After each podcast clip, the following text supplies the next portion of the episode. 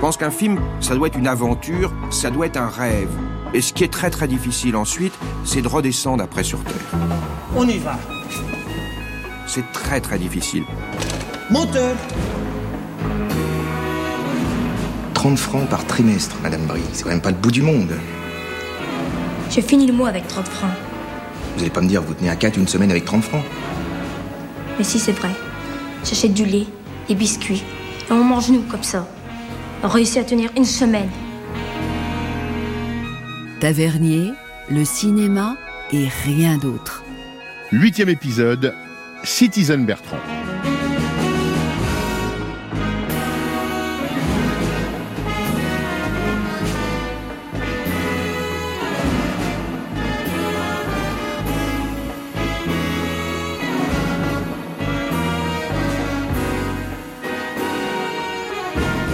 Laurent Delmas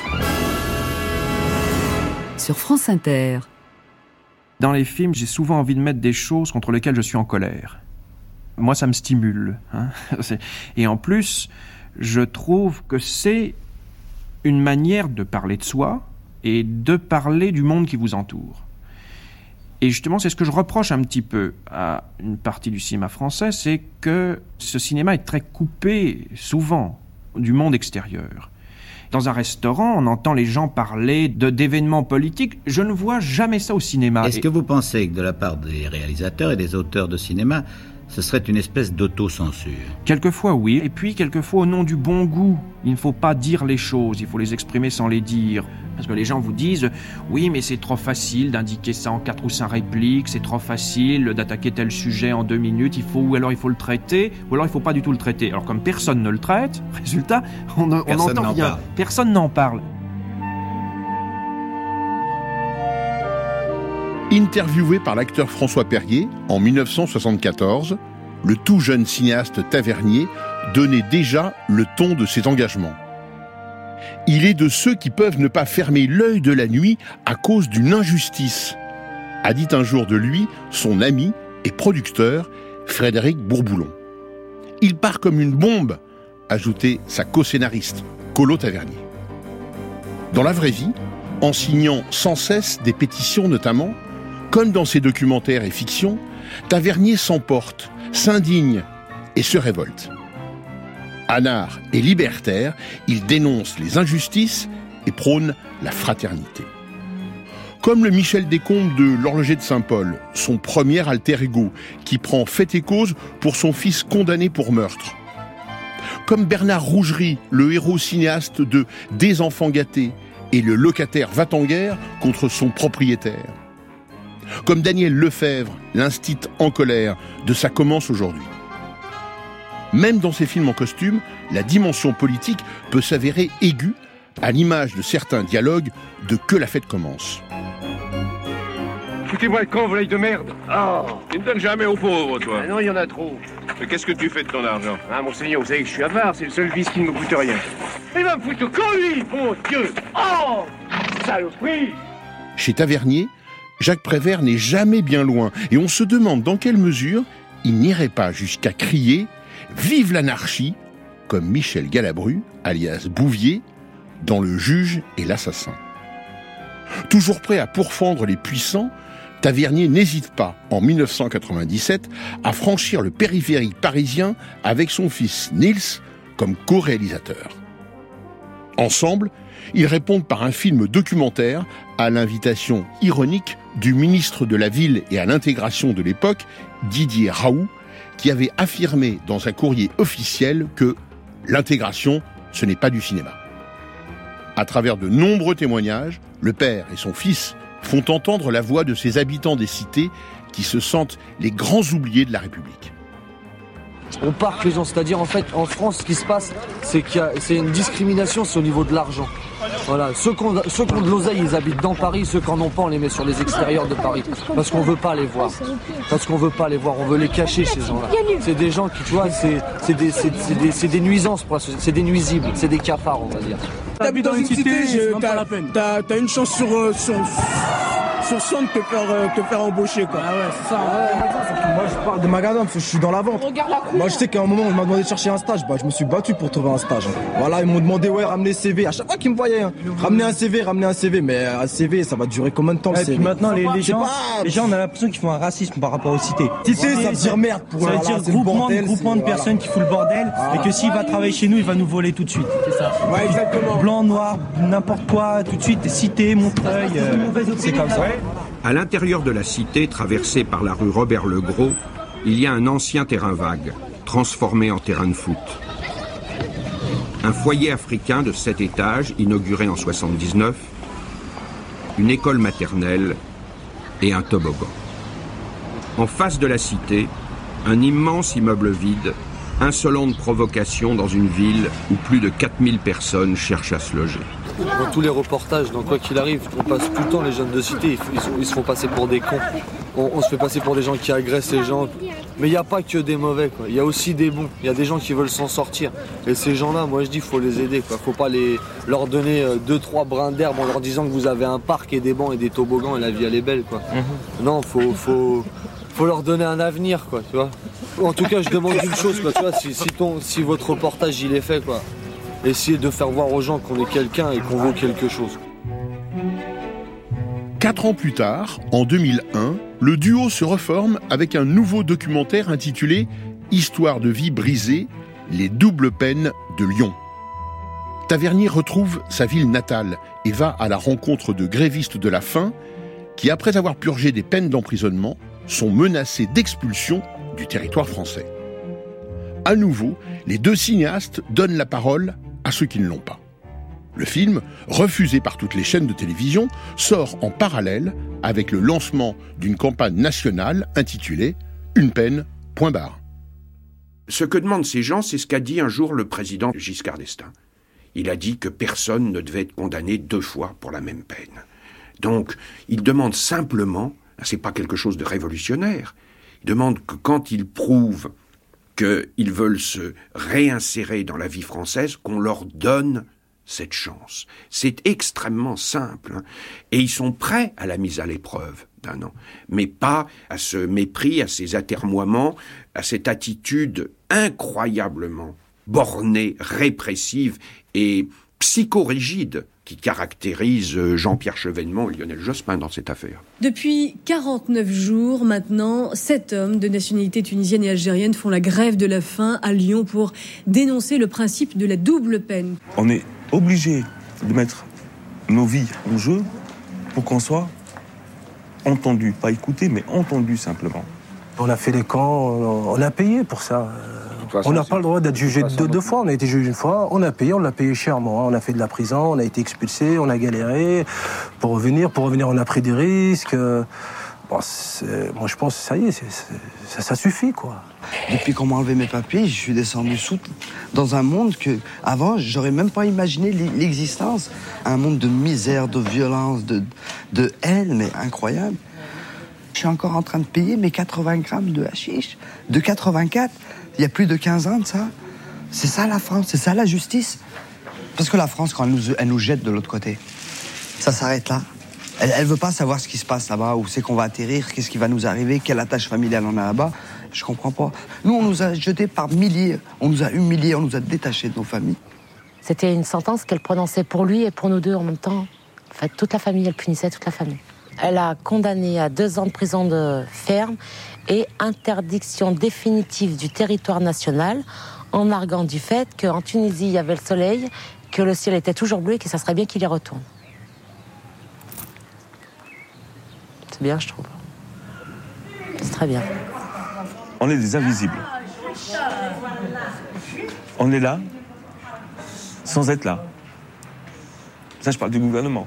On sait qu'on est là, mais ils ne nous voient pas. Et pourtant, avec tout ça, avec toute la vie qu'on a menée, on aime la France. On aime la France. On se sent français.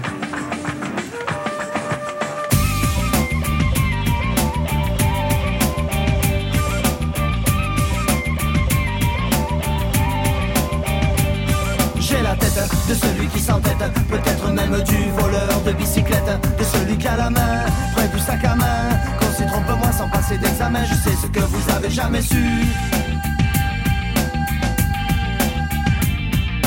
Non, non, ni dans toutes les langues, nada. Le bossu ne fait pas sa vie avec Esmeralda. En tout cas, si tu crois, je te pince. C'est dans les rêves que les bergers épousent des princes. Je suis celui qu'on a puni deux fois ici et puis là-bas. Ici et puis là-bas, puni deux fois. Je suis celui qu'on a puni deux fois ici et puis là-bas. Ici et puis là-bas, puni deux fois.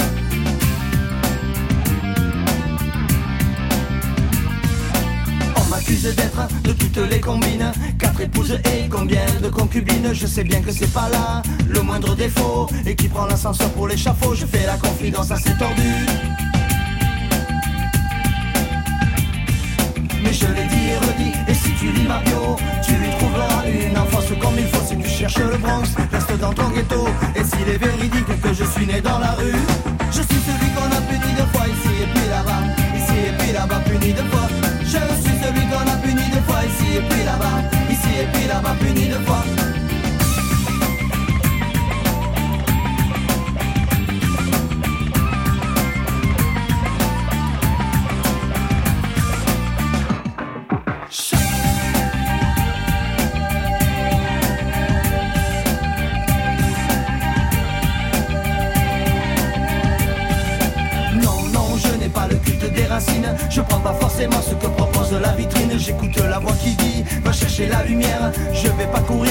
Je vais pas m'échapper davantage. Derrière le tramway qui s'appelait déjà dégage. Je vais pas attendre qu'on m'épluche. La tête dans le sable, comme une autruche. Je cours, je galope, et jusqu'à bout de souffle. Je cours dans la neige sans les moufles.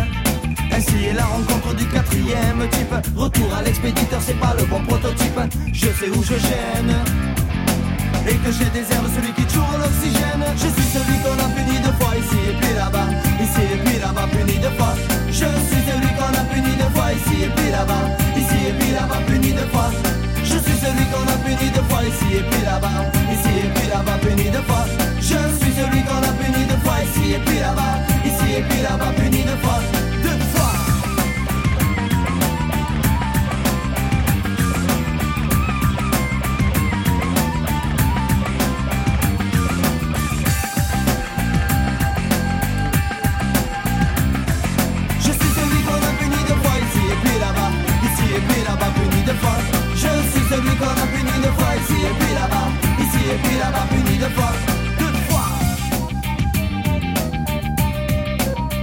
Extrait de la bande originale de Histoire de vie brisée, on écoutait Double peine par le groupe toulousain Zebda. Laurent Delmas, Si tu veux jouer au cinéma ce soir avec une copine, viens avec nous. Tavernier, le cinéma et rien d'autre. Le cinéma, c'est aussi la vie. Sur France Inter. Ah, vous êtes Flair Ah, Madame Perslozo Ah, je peux vous aider? Euh, Jean m'a dit que vous étiez malade? Ah, vous avez, vous avez- vous avez séché.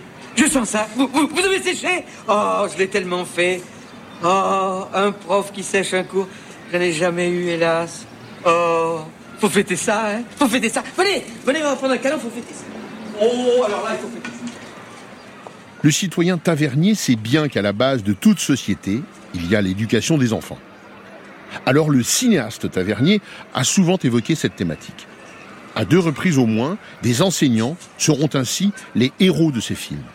À commencer par Laurence Cuers, la prof de lettres de Une semaine de vacances, incarnée par Nathalie Baye.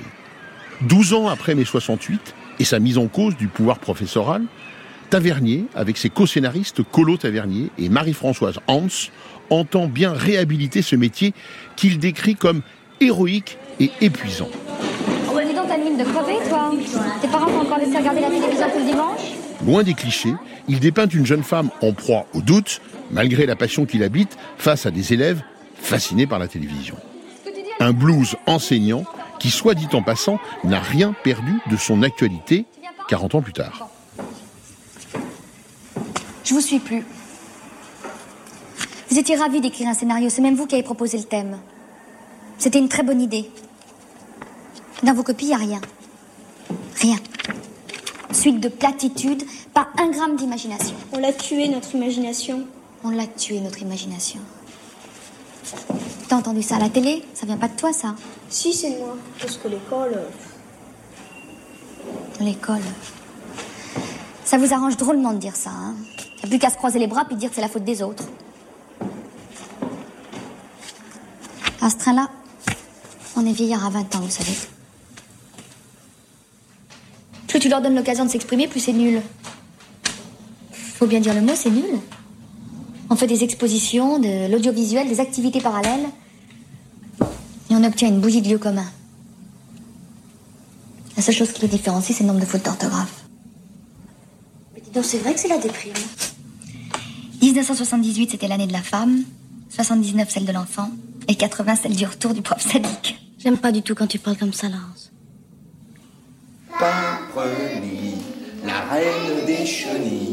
Elle a fait son cocon pour faire un papillon.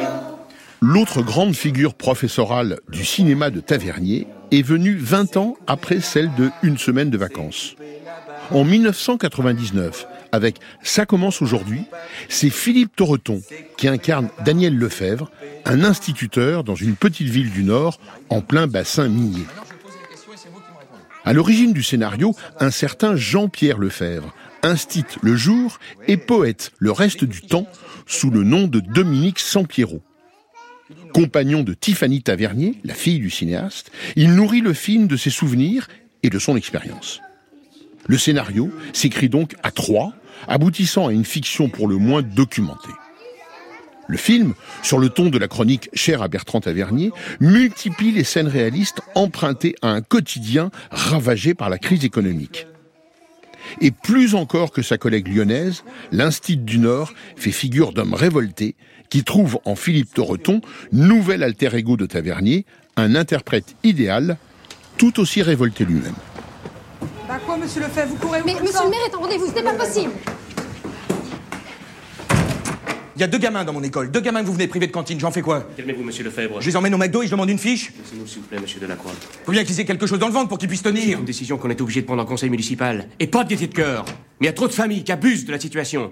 Et nous perdons beaucoup d'argent. Mais vous n'êtes pas à 20 balles près, enfin balles, Des centaines de fois, ça fait une somme. Et les familles, ça fait 5 mois qu'ils nous donnent pas de tickets. 5 mois qu'on nourrit leurs enfants gratuitement. Et c'est pas toujours les plus démunis. Et des mômes qui bouffent pas, ça fait quoi Écoutez, monsieur Lefebvre, je n'ai pas de leçon à recevoir de vous. J'ai un taux de 34% de chômeurs dans cette commune. Nous sortons d'une tutelle économique causée par mon prédécesseur. Alors la solution, j'aimerais bien l'avoir. Plus d'un quart de mon budget passe dans l'action sociale. Vous n'êtes pas seul ici. J'ai huit écoles comme la vôtre. Et plus d'argent, rien, pas de boulot. Des entreprises confirmées, les unes après les autres. Je me bats pour qu'on soit en ZEP. J'ai écrit au ministre plusieurs fois. Ça me dit toujours pas ce que je dois faire avec les enfants. Que les parents prennent leurs responsabilités. J'attendais pas ça d'un maire communiste. Le communisme n'a rien à voir là-dedans. Il y a des choses que je peux faire et des choses que je ne peux pas. Dans cette région, on est passé d'un paternalisme des houillères, un paternalisme des élus. Je voudrais un emploi, monsieur le maire, je voudrais un logement, monsieur le maire, et qu'on leur donne pas Front National. Je suis pas une bouteille de mercurochrome.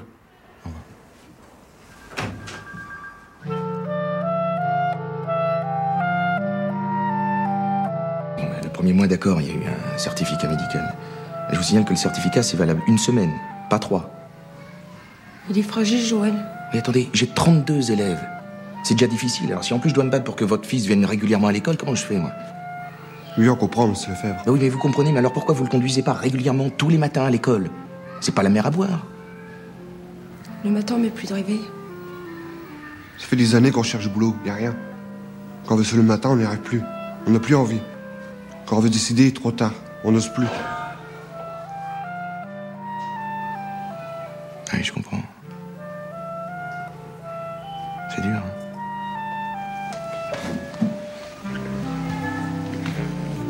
Il est formidable, votre Joël. Formidable. Philippe Torreton aura tourné à quatre reprises sous la direction de Tavernier. Et à chaque fois pour incarner un personnage de fiction représentant l'idéal du triptyque régalien et républicain. Éduquer, avec le prof de Ça commence aujourd'hui. Défendre, avec le soldat de Capitaine Conan. Protéger et réprimer, avec les policiers de L627 et l'APA. L'acteur n'a aucun mal à endosser ses habits et le regard très politique de Tavernier qui va avec.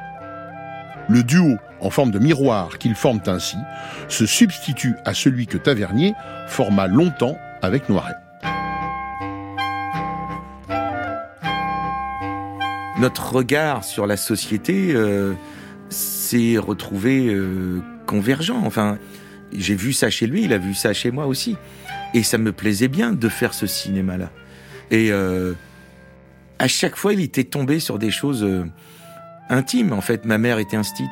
Elle a terminé euh, sa carrière euh, avant l'heure et sur les genoux, comme beaucoup d'instits, en burn-out, mais ça se disait pas à l'époque. Mhm.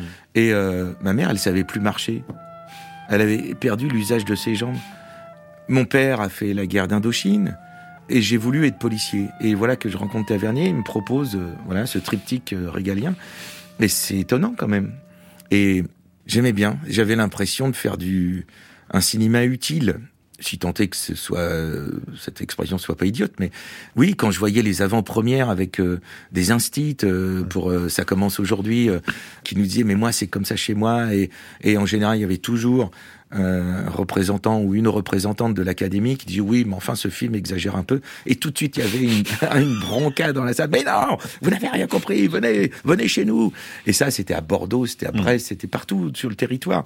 Et euh, on se dit bah ouais c'est euh, ça a un sens ça a un sens il y a une résonance qui euh, qui est utile qui a son utilité et euh, qui fait avancer les choses en fait ce qu'il aimait c'était les les gens qui deviennent emmerdants à force de d'obéir aux ordres. C'est-à-dire qu'ils le font, et ils le font bien. Euh, Daniel, dans euh, Ça commence aujourd'hui, on lui demande d'être un instit, ou il voulait être instit en, en maternelle, et il le fait bien. Et le faire bien, finalement, ça embête. Et c'est une thématique que Bertrand aimait. Ce sont pas des révolutionnaires. Ce sont des gens obéissants et qui font leur boulot. L627, pareil. Lulu, il aime son métier. Il veut faire des enquêtes, il veut arrêter des gens, mais pas des petits dealers à la con, des, des, des gros bonnets. Et, eh ben non. On lui dit, mais euh, remplis les stats et ce sera très bien et tu auras tes promos euh, comme il faut. Laisse tomber, Dodo vient de tirer l'italien. C'est des personnages entêtés. Entêtés par leur mission. Ils ont à cœur leur mission. Et du coup, ils embêtent. Et on leur demande d'arrêter. On leur demande de, de se tenir tranquille. Et de faire semblant.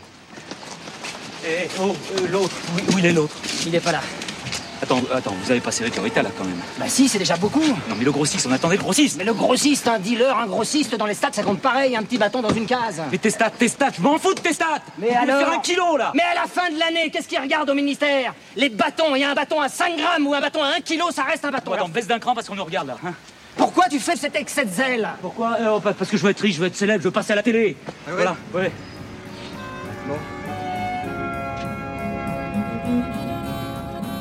Attention, il tourne à droite. Bon, moi je file tout droit, je vais faire demi-tour là. Hein. Je passe derrière de dos maintenant. Film choral oblige, Philippe Torreton dans L627 est un flic ordinaire. Comme les autres personnages, il permet là aussi à Tavernier de multiplier les scènes réalistes au sein d'une brigade parisienne de lutte antidrogue. La fille descend, je le double. Il faut que de la cam à combien de putes avec son taxi Au moins une vingtaine. Cette fois, Tavernier a écrit le scénario avec un ancien membre de la brigade des stupes, Michel Alexandre, lequel intéresse d'autant plus le cinéaste qu'il décrit ainsi son métier. Le flic sur le terrain se comporte comme un comédien. Il doit marcher normalement, se déguiser pour se fondre dans la foule, ne jamais croiser le regard du suspect qu'il s'apprête à interpeller. Il doit surtout bien jouer son rôle.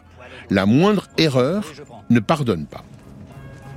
Bien décidé à mettre en cause l'incurie des pouvoirs publics dans cette lutte contre les trafiquants de drogue, Tavernier livre un réquisitoire implacable. Merde, merde, il tourne à gauche. Ce qui lui vaudra les foudres du ministre de l'Intérieur, autant que la reconnaissance des policiers de terrain dont témoigne un autre acteur du film, Didier Bezas, qui joue le rôle de Lulu. Antoine, je me gare. Ok, j'ai tout droit.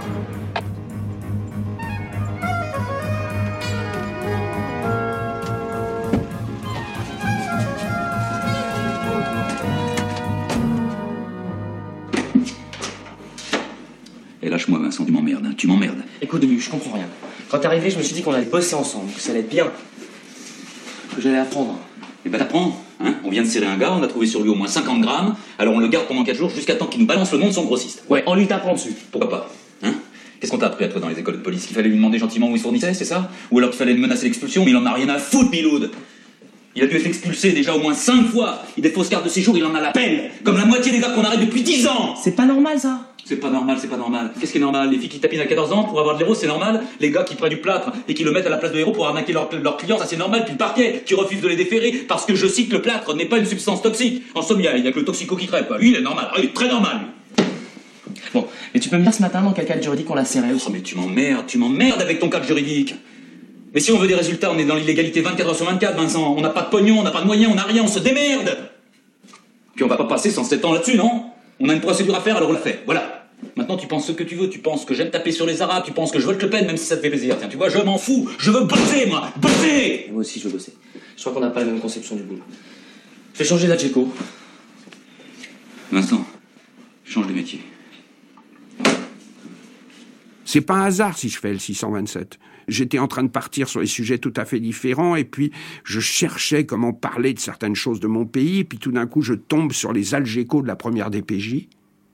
Et là j'ai un choc, je me dis, attendez, on est dans un pays où Laurent Fabius, qui est Premier ministre, dit que la priorité c'est la lutte contre la drogue et, et comment ces gens y travaillent? Dans ces Algécos Et pourquoi ils n'ont pas de matériel Pourquoi ils sont pas formés Pourquoi personne n'essaye de savoir si la loi qu'on leur demande d'appliquer, elle est applicable. Pourquoi est-ce que les toxicomanes, dont la loi dit qu'ils do- doivent être pris en compte et soignés, ne sont pas soignés faute de crédit parce qu'on ne forme pas de médecins pour soigner les toxicomanes?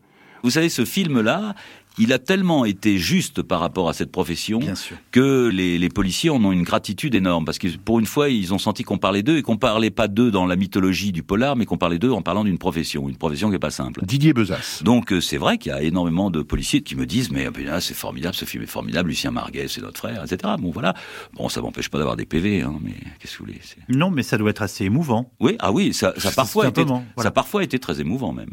Dans ce cas-là, le métier de comédien est très beau.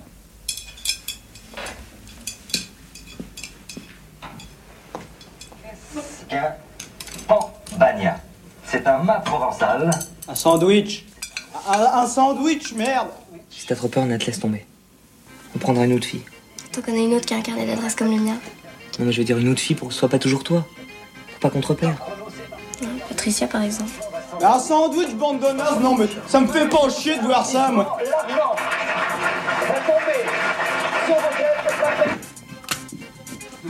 Je savais que c'était un sandwich. Moi aussi, je leur ai gagné leur super cash à la con. En 1992, au moment de la sortie de L627 en salle, et après une longue tournée de projection, Tavernier a découvert effaré la situation d'un pays en perte de repères entre affairisme, corruption, télévision trash et consumérisme débridé. Or, le trio meurtrier de l'APA, incarné par Marie Gillin, Olivier Citruc et Bruno Puzzulu, est directement inspiré d'une histoire vraie et d'un livre de Morgan Sportes. Il reflète idéalement cette déliquescence morale. Le scénario, élaboré avec Colo Tavernier, insiste sur cette dimension sociale d'un fait divers qui est aussi sordide que révélateur. Quand tu mets un rond autour d'une croix, ça veut dire quoi? Oh, mais passe-moi, t'as le doigt plein de gras. C'est quand le type peut pas me procurer directement du boulot, mais qui connaît quelqu'un d'intéressant. Plus il y a de ronds, plus le type qui connaît, c'est un intime. Faut rien négliger hein, pour trouver du boulot. Surtout dans ce que je cherche. Tiens, l'avocat là, Joël Mani. Pourquoi tu l'as mis de croix Moi, travailler avec un avocat, c'est pas vraiment mon truc. N'empêche, les avocats, ça gagne un max. Hein. Et en plus, ils en déclarent pas la moitié. Alors c'est tout bénef. Moi, je dirais que c'est plus les tout-bip qui ont du pognon. Les dentistes, surtout. J'en ai repéré un de dentiste tout à l'heure, à la lettre N. là. Voilà. Boulevard Voltaire. C'est pas génial comme adresse. hein. Ah, Peut-être pas, mais il a une Porsche et une Jaguar. Mais merde, Bruno, écrase pas ta cigarette comme ça dans les plats. Je te l'ai déjà dit 100 fois, c'est dégueulasse. C'est pas un plat, c'est une barquette. De toute façon, on devrait aller dans le 16e ou à Neuilly. On risque moins de se gourer par là. Les mecs, ils sont pleins aux os. Mais de là à ce qu'ils aient tous 10 millions dans leur coffre, faut pas rêver. Bah, c'est plus probable que tu l'imagines. Hein. Tu verrais les amis de mon père. Bah alors c'est eux qu'il faut braquer. Parce que là, c'est pas pour dire, hein, mais c'est moi qui prends tous les risques. C'est mon carnet, mes relations et mon resto. Ce qui me fait très très peur, c'est que ce sont des gens qui au départ ne sont pas des tueurs nés, ce sont des gens ordinaires, ce sont des gens qui ne démarrent pas dans la violence et qui tout d'un coup partent dans la délinquance pour devenir des patrons. Ce n'est pas pour contester un système, c'est pour devenir encore plus un possédant à l'intérieur de ce système. Ça, c'est dû aussi à le, climat politique de la France actuelle. Je veux dire, quand on voit euh, Pasqua euh, avec Alphen, quand on voit Mitterrand avec euh, Pelat, qu'est-ce que vous voulez inculquer un sens de la morale à des gens quand au plus haut poste de l'État, les ministres sont mis en examen pour corruption, et que les gens qui sont normalement dans la charge de la justice et tout se comportent de manière à freiner les enquêtes sur eux, ça fait partie, ces actions, d'une destruction des verrous qui peuvent bloquer de telles actions.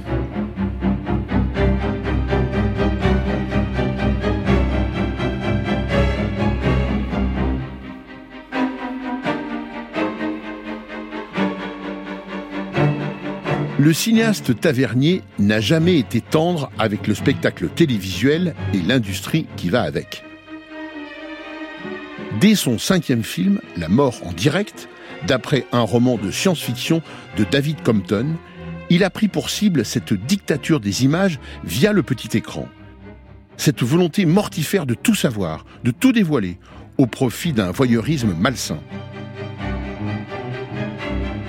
travers le personnage de Catherine Morton-Ho que joue Romy Schneider, Tavernier dénonce une manipulation télévisuelle qui cherche à priver cette femme de la maîtrise de ses derniers instants. C'est vrai que c'est un film sur la surconsommation de l'émotion, sur la manière dont on peut dramatiser l'émotion à tel point qu'on en fait un spectacle. Mais là, je ne suis pas tellement dans la science-fiction. Juste avant le tournage de mon film, il y a eu une émission aux États-Unis, Lifeline.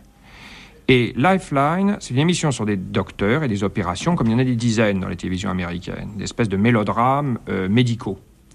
La seule chose qui différenciait Lifeline des autres, c'était que les docteurs étaient joués par de vrais docteurs, que les opérations étaient réelles et que la publicité de l'émission, c'était est-ce que ce bébé survivra à la fin l'opération de transplantation cardiaque à laquelle vous avez assisté c'est-à-dire que l'opération était vraie. Si, le bébé mourait, c'était une vraie mort.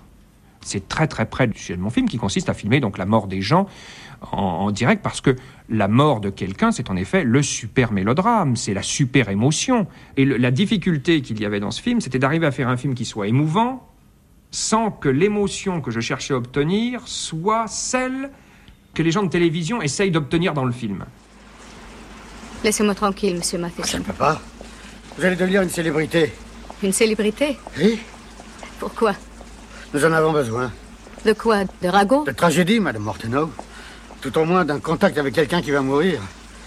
Nous avons soif d'authenticité. Si je peux aider, n'hésitez pas. Ah, en échange d'une exclusivité, rien que des interviews et des photos. Notre agence empêchera toute intrusion dans votre vie privée, légalement. Il n'y aura aucune espèce d'intrusion, Monsieur Matheson. Vous ne pourrez rien empêcher. Vous croyez que je vais accepter que les caméras, les projecteurs et les équipes de télévision envahissent ma vie, ma maison? Nous ferons preuve de discrétion et de tact. Les interviews ne dureront pas plus de une heure ou deux par jour. Jusqu'à quand? Jusqu'à la limite de vos forces. Ou que cela devienne incohérent.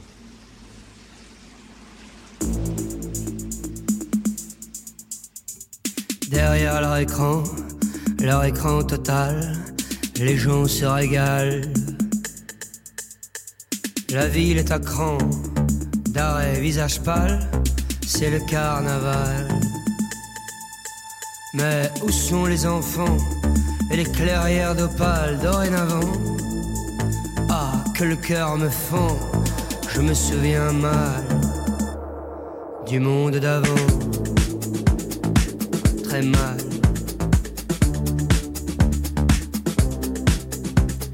J'étais où et quand pour le grand final, le feu de Bengale.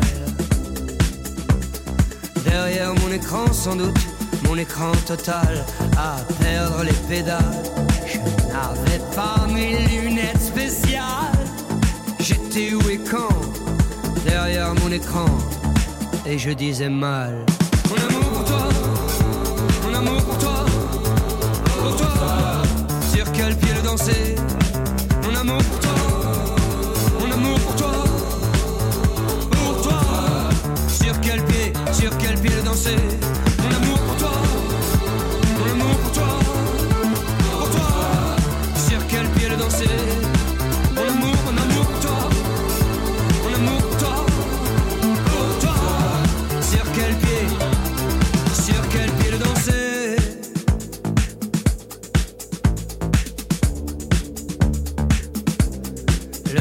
Président, sanglot de reptile, s'adresse son dos. Rien à l'abri dans son palais d'argile, avec tous ses descendants. Normal, mais il pleut sur la ville, et on le sait, l'argile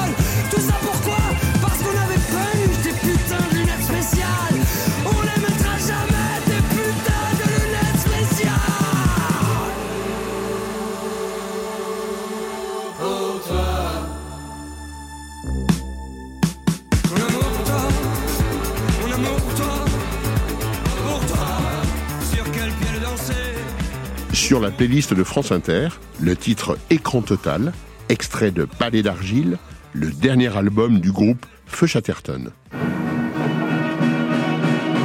Tavernier, Omnipotent, omniprésent, omniscient. le cinéma et rien d'autre. Il est important dans le cinéma français, hein Tatave.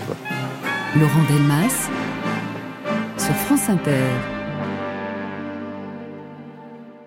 C'est très exactement le jeudi 26 avril 1973 que la vie du locataire Bertrand Tavernier a basculé. Ce jour-là, son propriétaire lui donne congé de son appartement parisien. Le cinéaste prendra ensuite la tête d'un collectif de locataires. On écoute ici Raphaël Persona. Alors je vais vous lire une lettre adressée à Monsieur Jacques Chirac, Premier ministre, en juin 1974, et c'est une lettre qui a été adressée par le comité de défense des locataires du 125-131 rue des Dames, et c'est une lettre qui a été signée par Bertrand Tavernier. Monsieur le ministre, Monsieur De Geldre, propriétaire gérant et assureur de l'immeuble 6 125-131 rue des Dames à Paris, qui s'était rendu tristement célèbre en essayant il y a quelques mois d'expulser une centaine de locataires, tant rue des Dames que dans l'immeuble qu'il gère rue du docteur Finlay, parce qu'ils avaient eu l'impudence de vouloir vérifier les décomptes de charges, vient d'augmenter nos loyers de 21%, se référant au nouvel indice de l'INSEE. Nous savons bien que son action est légale, mais outre qu'il est de plus en plus bizarre de se baser pour des immeubles construits et amortis depuis longtemps sur l'indice du coût à la construction, nous avions l'impression que vous-même et votre ministre des Finances avez recommandé aux propriétaires de ne pas dépasser 7%. Nous avons tenté de faire comprendre cela à Monsieur De Geldre, qui n'a même pas jugé bon de nous répondre, sinon pour nous signifier nettement que ces recommandations, il s'en foutait comme de sa première chemise, qu'il était le patron, et tant que durerait ce gouvernement, il pourrait faire ce qu'il voulait. Pour ne pas choquer inutilement, nous avons préféré adoucir certains de ces adjectifs dont la violence cependant ne laisse aucun doute. Il a été aussi clair qu'on pouvait l'être. En bref, tant que ce gouvernement sera au pouvoir, il sera le maître et personne ne pourra l'inquiéter. Voilà, monsieur le ministre, une confirmation de vote a posteriori qui me rassure, et cela bien que mon candidat n'ait eu que 49% des voix. En tout cas, vous avez là un bien mauvais agent électoral, surtout si la même situation se reproduit dans les 800 immeubles qu'il gère ou possède. J'espère que cette lettre vous fera prendre conscience de la nécessité d'imposer et non de conseiller des solutions, notamment quant au problème des charges sur lequel je compte d'ailleurs faire un film. Veuillez agréer, monsieur le ministre, mes respectueuses salutations, Bertrand Tavernier. Ce film annoncé, ce sera Des enfants gâtés en 1977. Tavernier s'y cache à peine sous les traits de Michel Piccoli, alias Bernard Rougerie, un cinéaste en panne d'inspiration et plongé du jour au lendemain dans l'action militante d'un groupe de locataires en colère. Bon, on y va. hein. Euh, Vous avez 45 secondes pour répondre à mes questions. On est prêt? Bon, moteur. Rougerie, première. Monsieur Rougerie, vous êtes un metteur en scène connu. Oui. On peut voir en ce moment sur les écrans parisiens votre dernier film, Une femme à sa fenêtre. Ah non, non, ça c'est pas de moi, c'est de Granier de Fer. Ah bon Euh, On coupe Excusez-moi, non, j'ai confondu. oui. C'est une erreur. Vous avez fait le zoom? Bon, alors on y va, on la refait immédiatement. Hein. Moteur. Rougerie, deuxième. Monsieur Rougerie, y a-t-il un rapport entre votre activité de cinéaste et votre rôle dans ce comité de locataires? Oh, oui, c'est-à-dire... Oh merde, a... coupé, excusez-moi, j'ai plus de bande là. Coécrit avec Colo Tavernier, Des enfants gâtés s'avère être son film le plus personnel. Cinéaste et citoyen, citoyen et cinéaste, l'autoportrait, qui n'est pourtant pas le fort de Tavernier, s'impose comme une évidence. Nous avons des revendications très précises. Premièrement, payer aux locataires les intérêts que rapportent les cautions versées à la signature du bail. Vous plaisantez, c'est le monde à l'envers. Deuxièmement, interdiction d'expulser un locataire sans motif légitime, comme dégradation importante, non paiement des loyers. Pas question. Je vais pouvoir disposer d'un appartement si j'en ai besoin. Admettons que j'ai un cousin en province et que je veuille le loger. Alors vous virez quelqu'un? Vous vous rendez compte de ce que vous dites? Je dîne dans un restaurant, je suis hors d'œuvre, et tout à coup le patron arrive et me dit J'ai besoin de votre table pour une cousine qui vient d'Angoulême, sortez. Votre comparaison est ridicule. Vous êtes libre de vous loger là où vous voulez, moi je suis libre de louer à qui je veux. Enfin, vous n'allez pas comparer la liberté d'un jeune ménage qui doit trouver un logement dans les trois mois, celle d'un travailleur qui gagne 2000 francs par mois, avec la vôtre, vous qui avez 800 immeubles. Non, si on continue? Les loyers sont indexés sur l'indice de l'INSEE. Hein on n'a pas trouvé mieux. Et Oui, le dernier indice est de 22%. Exact. Je croyais pourtant que le ministre des Finances avait demandé à ce que le, la hausse ne dépasse pas 7%, non? Il l'a demandé, alors c'est un conseil, c'est pas un ordre. Il peut lancer toutes les phrases qu'il veut, il n'a pas le droit de s'ingérer dans nos affaires. C'est nous qui décidons, c'est nous qui faisons la loi. si le régime change, c'est bientôt les élections. Eh bien, c'est simple. Si c'est Mitterrand au marché, je vends, je vends tout. Et si c'est Giscard ou Chirac, eh bien, ça continuera comme maintenant. On réunira des commissions paritaires, du blablabla, et nous, on fera ce qu'on voudra. Alors, il y a une chose contre laquelle je m'élève, moi, par rapport à ce qu'on a pu dans le film, c'est qu'on a dit que c'était une démonstration, c'est faux. Ce n'est ni un film à thèse, ni une démonstration. Moi, j'ai voulu faire un film un petit peu comme certaines comédies italiennes, de Risi, de Scola, de Comencini, qui sont des comédies qui parlent de la vie quotidienne, qui en parlent avec humour, qui en parlent avec violence, qui en parlent avec ironie, qui savent mêler un peu le comique et l'émotion. En aucun cas, c'est un film démonstratif. Je ne sais pas, je ne sais pas ce que je démontre dedans. Moi, je pose des questions. C'est un film que j'ai fait à partir de sentiments, de sensations, d'émotions que j'ai ressenties, mais pas à partir d'une thèse ou d'une démonstration. Donc vous n'êtes en rien politique si, à partir d'un moment où on touche à la politique, forcément, on fait de la politique. Je veux dire, je ne pense pas que j'ai fait un film politicien. Je pense que j'ai fait un film qui parle de la société. C'est autre chose.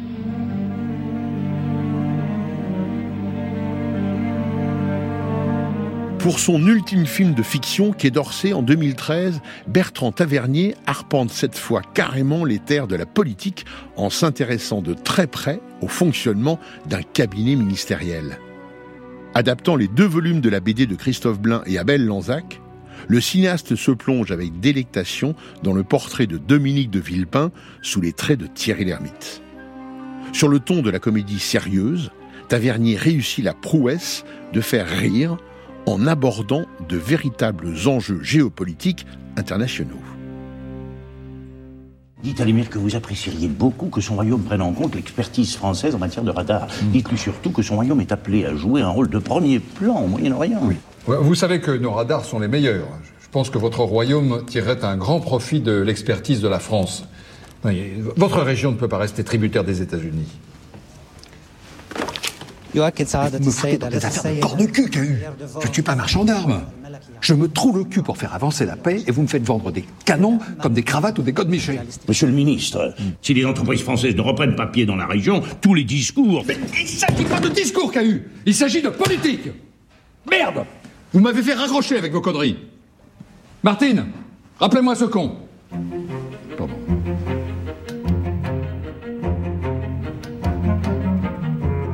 Tavernier l'engagé. Tous les témoignages s'accordent sur cette capacité à mener des combats de toutes sortes. À travers ses films, documentaires et fictions confondus, évidemment, mais en prenant également la tête de véritables croisades pour sauver aussi bien le marché des enfants rouges à Paris que l'exception culturelle à Bruxelles. Deux de ces acteurs, Mélanie Thierry et Raphaël Persona, se souviennent ainsi de Tavernier, l'homme de conviction, tandis que Laurent Henneman, son ancien assistant réalisateur devenu cinéaste, évoque l'inévitable pesanteur que peut parfois prendre le didactisme, les limites du genre en quelque sorte. Il me semble qu'il a dépeint la France euh, une France qu'il aime et une, France aussi qu'il déplore parfois, mhm. euh, tout en s'attaquant euh, parfois, euh, je sais pas, aux institutions, euh, à l'Église, à la religion, à la foi, euh, à l'injustice, même le rôle de, de la France pendant la guerre, de ce qu'on a fait de nos colonies, de mhm.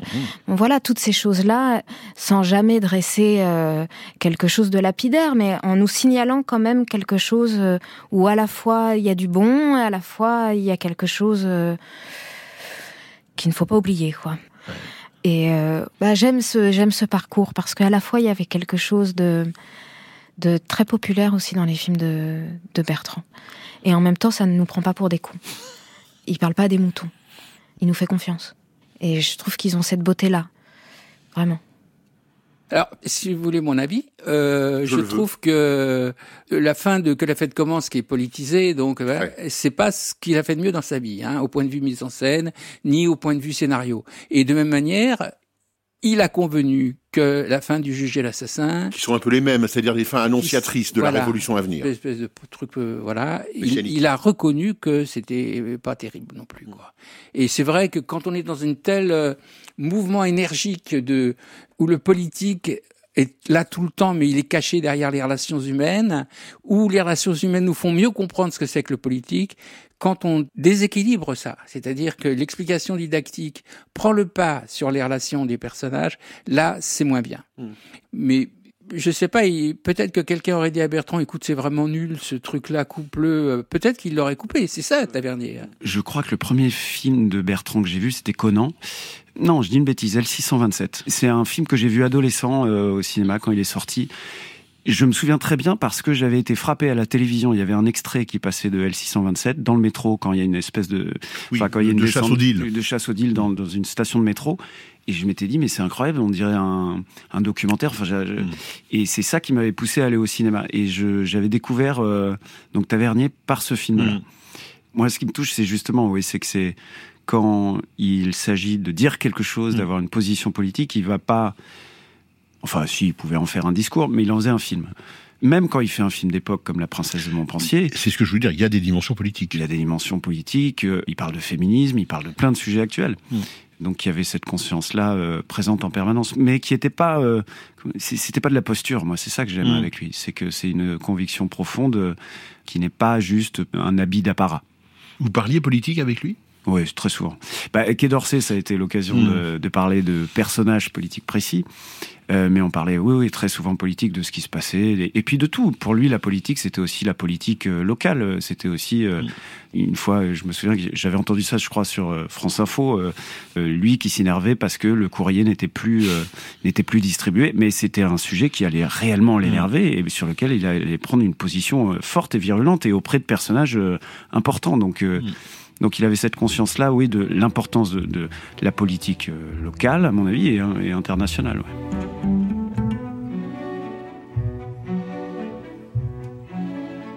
Deux autres de ses confrères, les cinéastes Luc Béraud et Xavier Giannoli, reviennent à leur tour sur ce tavernier décidément très politique, toujours prêt à descendre dans l'arène pour défendre le droit d'auteur, par exemple. C'était un citoyen, voilà. C'était un citoyen et à tous les niveaux, hein, tous les niveaux.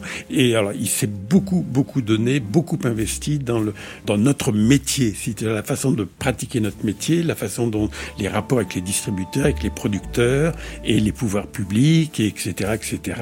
Il était toujours à la pointe des combats pour défendre le métier et pour défendre tout le monde. En plus, il avait un atout, c'est que comme ses films avaient du succès mm. et qu'il était une personne extrêmement célèbre, euh, et c'était pas de la, une gloire de pacotille, mm. c'était les gens avaient du respect pour sa valeur et tout ça. Et donc du coup, quand il râlait sur un truc, mm. on disait pas c'est pas un machin qui le, petit con qui a fait ce film à, quatre balles euh, euh, qui va nous apprendre des choses. Il était entendu. Et ils mettaient, c'est un peu comme Costa Gavras et d'autres mecs, ils mettaient leur notoriété au service d'idées et de la profession, disons. Il a mené et c'est très important euh, pour moi, un combat extraordinaire avec la Société des auteurs, avec euh, Pascal Regard. Ils allaient à la communauté européenne, mm. ils voulaient défendre les auteurs de cinéma, et pas seulement de cinéma en général. Il y avait chez Bertrand un militantisme mm. généreux, humain, très averti de ce qu'était la politique, très malin. Et un vrai courage, et puis un, un, don de son temps absolument incroyable. Et il y avait chez lui cette idée que mm. quand il y a un problème, on va l'enjamber. On va se réunir, on va être tous ensemble. Mm. Euh, il passait des coups de téléphone, il envoyait des messages, et puis on va y aller et on va obtenir quelque chose. Il y avait un rapport au monde qui était, il va falloir protéger ce qu'il y a de bien. Mm. Vous diriez c'est un cinéaste politique? J'avais le sentiment que finalement il s'intéressait au social, après, la politique politicienne, euh, il l'a assez clairement montré euh, quand il fait Quai d'Orsay. C'est un théâtre, une comédie. Mmh. Euh, je ne sais pas s'il prenait ça vraiment très au sérieux. En tout cas, j'ai pas le souvenir de lui me disant tu vas voter pour qui, mm. il faut voter pour un tel, il faut faire ça. Il avait une sensibilité de gauche, ça me semble indiscutable. Et puis en même temps, il avait des réactions de, de, de conservateurs, d'abord conservateur de films, voilà, et puis cette idée que que le progrès peut aussi faire des dégâts. Et c'était mm. toute sa complexité et, son intelligence.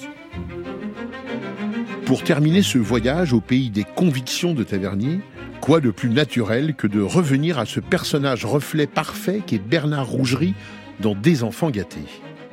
Aux côtés de Christine Pascal, dans une voiture, le cinéaste que joue Piccoli parle du film de ses rêves. Et nous, on aurait aussi rêvé de voir Tavernier réaliser ce film. Il y a un film que, je rêve de faire sur Marius Jacob.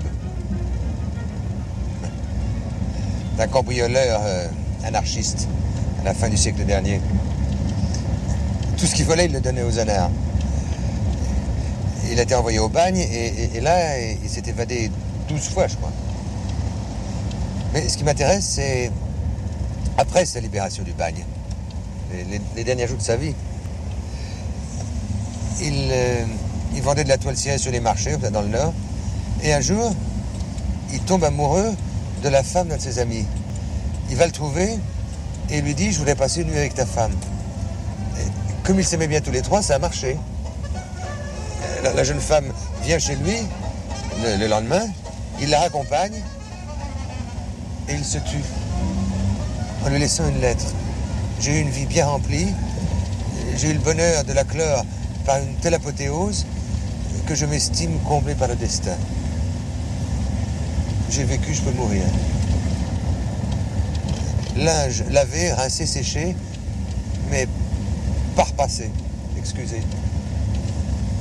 Postscriptum, j'ai mis deux bouteilles au frais à votre santé. Ah, ça. Marius Jacob, c'est.